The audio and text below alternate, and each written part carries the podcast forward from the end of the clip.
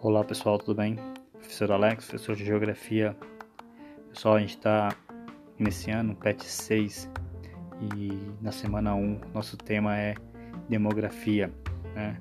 Então a gente vai entender um pouquinho dos aspectos desse, desse conceito, né? Que é uma área do conhecimento da geografia e que a demografia é responsável por analisar a dinâmica populacional dos habitantes da Terra. E através de dados estatísticos e analíticos é, nos permite a entender a forma como as pessoas se organizam no nosso planeta. E também nos possibilita a compreender as diferentes relações entre é, povos e nações em todo o globo, né? É, podemos entender que demografia é literalmente o estudo do povo, que também é conhecido como geografia da população, né? E Dentre alguns aspectos, a gente tem que destacar alguns institutos de estatísticas e demografia, como é o caso do IBGE, que é o Instituto Brasileiro de Geografia e Estatística, que é fundamental para demarcar as políticas é, do governo brasileiro, né? Que ali, através dos dados apresentados, relatórios apresentados pelo IBGE, o governo realoca os recursos e investimentos em determinadas áreas. Então, é, é um dos mecanismos que possibilita a análise demográfica, o BGE. A demografia está ligada para diversos é, conceitos e a gente vai citar alguns, como a população, que população são indivíduos que habitam um determinado território. A população ela pode ser absoluta ou relativa. População absoluta é o número total de pessoas que vivem em determinado lugar, né?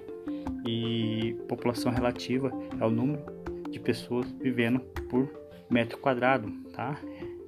A população absoluta a gente pode falar que é o número total de pessoas que vivem no Brasil, quase 210 milhões de habitantes.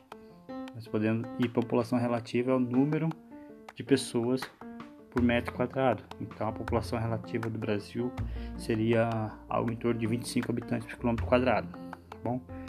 É, outros conceitos que a gente temos que analisar que nos ajuda a, a compreender a demografia são a taxa de natalidade, que é o número de nascimentos em determinado lugar, taxa de fecundidade, que é a média de filhos por mulheres entre idades de 15 a 49 anos. Temos a taxa de mortalidade, né, que é o número de mortos em, um determinado período. É, temos também Outro conceito como migração, que a gente já estudou é, no PET passado, como migração pendular, que é aquele, aquela migração diária que a pessoa sai do, do seu domicílio, vai trabalhar, estudar em, em outro e no final da tarde retorna para sua cidade de origem.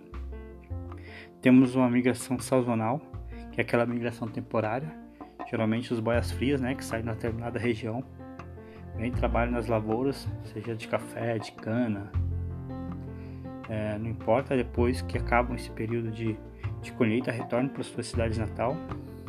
Temos a migração definitiva, quando a pessoa decide se mudar para um determinado lugar definitivamente, não deixando muita esperança de retorno à sua cidade natal, sua área natal. Temos o êxodo rural, né, que é, que é o deslocamento em massa de pessoas que saem do campo para ir buscar melhores condições de vida nas cidades. Temos o efeito de metropolização, é, que é um conceito que, que, está relacionado à migração de pessoas de cidades pequenas e médias em busca das grandes metrópoles. É, podemos citar também o conceito de crescimento vegetativo natural, que é a diferença entre o número de a taxa de natalidade menos a taxa de mortalidade e o, e o saldo é o a gente considera como crescimento vegetativo.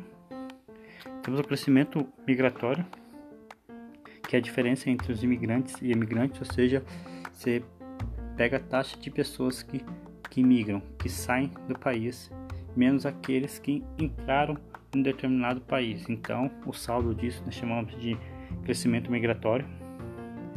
Temos o crescimento populacional ou demográfico, que é a soma do resultado entre crescimento vegetativo mais crescimento migratório.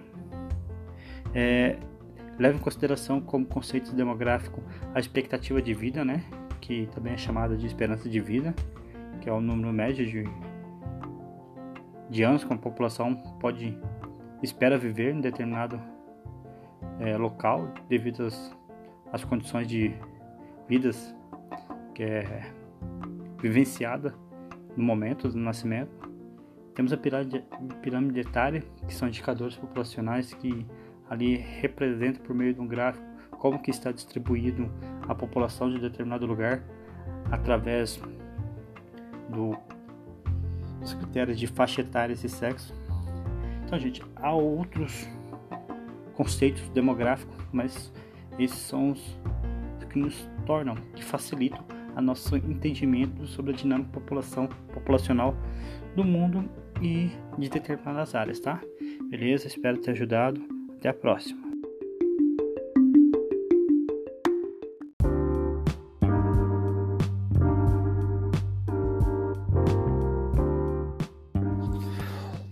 Olá galerinha, beleza? Tudo bem com vocês? Professor Alex, professor de Geografia. Estou aqui para falar algumas orientações sobre as atividades dessa semana que encontra-se na página 70 da apostila de vocês. Atividades referentes ao nosso tema: ecossistemas e interações com a natureza. Na número 1, a pergunta: de acordo com o texto da semana, qual a importância dos animais para a preservação das florestas? Vocês vão dar uma olhada no texto da página 69 e responder qual a importância dos animais para a preservação das florestas. Atividade 2: você é um artista. Vamos voltar um pouquinho na semana passada quando a gente estudamos as formas de representação geográfica e lá de uma e uma das formas de representação geográfica era o bloco diagrama, que era o, aquele negócio de 3D, tá? Então vocês vão lá, vão olhar o modelinho e vão elaborar um pequeno ecossistema, depois tirar foto e enviar. Atividade 3 é um diálogo é uma, de, de, uma criança e um adulto representado por uma charge, onde o adulto fala: Então você vai crescer e cuidar da natureza? E a criança responde: Espero que sim, depende de vocês. Então, tente não destruir tudo até lá. Aí as questões para ser respondidas são: qual é a crítica que a charge nos transmite? Qual é a ideia que a, que a charge está querendo nos transmitir? Certinho? E depois, na letra B, vocês vão comentar como esse problema afeta a sociedade. Então, qual é o problema representado na crítica da charge?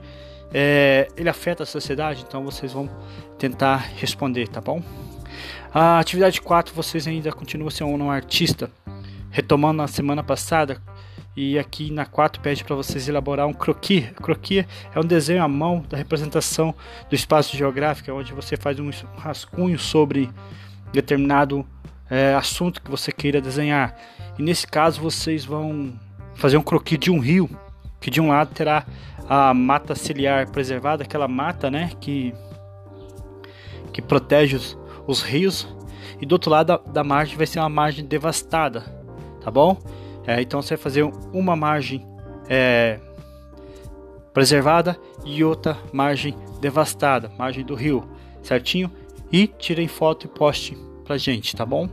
E por último, diante do que foi estudado nas últimas semanas, responda: é possível representar o mundo como ele realmente é? é? A gente viu várias formas de representar o mundo, né? A representação do nosso planeta pode ser feita de, de diferentes formas, mas o mundo como ele realmente é, é possível ser representado?